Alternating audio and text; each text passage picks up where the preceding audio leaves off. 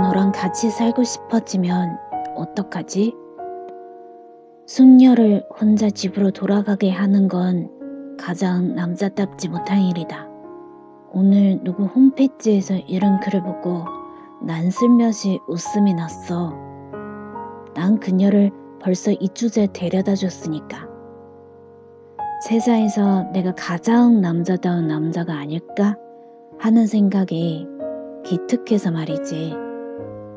언제부턴가 난 그녀 옆에 안개되었고 그렇게 학원이 끝나는 시간이면 난 그녀를 집 앞까지 바래다 주기 시작했어. 그게 우리 둘만의 유일한 데이트 시간이니까. 나도 그녀도 그 시간만이 유일하게 한눈 파는 시간일 수 있으니까. 적어도 수능 시험일까지는 그래야 할 것 같으니까. 난 그녀를 바래다 주는 100번째 되는 날, 그녀한테 이렇게 고백할 거야. 오늘이 너를 바래다 준 지 100번째 되는 날인데, 난 너를 앞으로 100번만 더 데려다 주고 그만둘래. 그러면 그녀가 왜냐고 묻겠지? 그럼 난 이렇게 대답할 거야.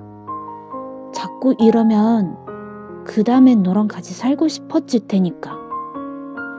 그녀를 바래다 주고 오는 길에 어느 집 담장 가득 핀 장미를 봤어. 난 태어나서 그렇게 아름다운 장미 향기는 처음이라고 생각했지. 원래 그런 것 따위 신경도 쓰지 않은 나였는데 이 모든 게 다 너를 만났기 때문에 가능한 일이라고 생각했어.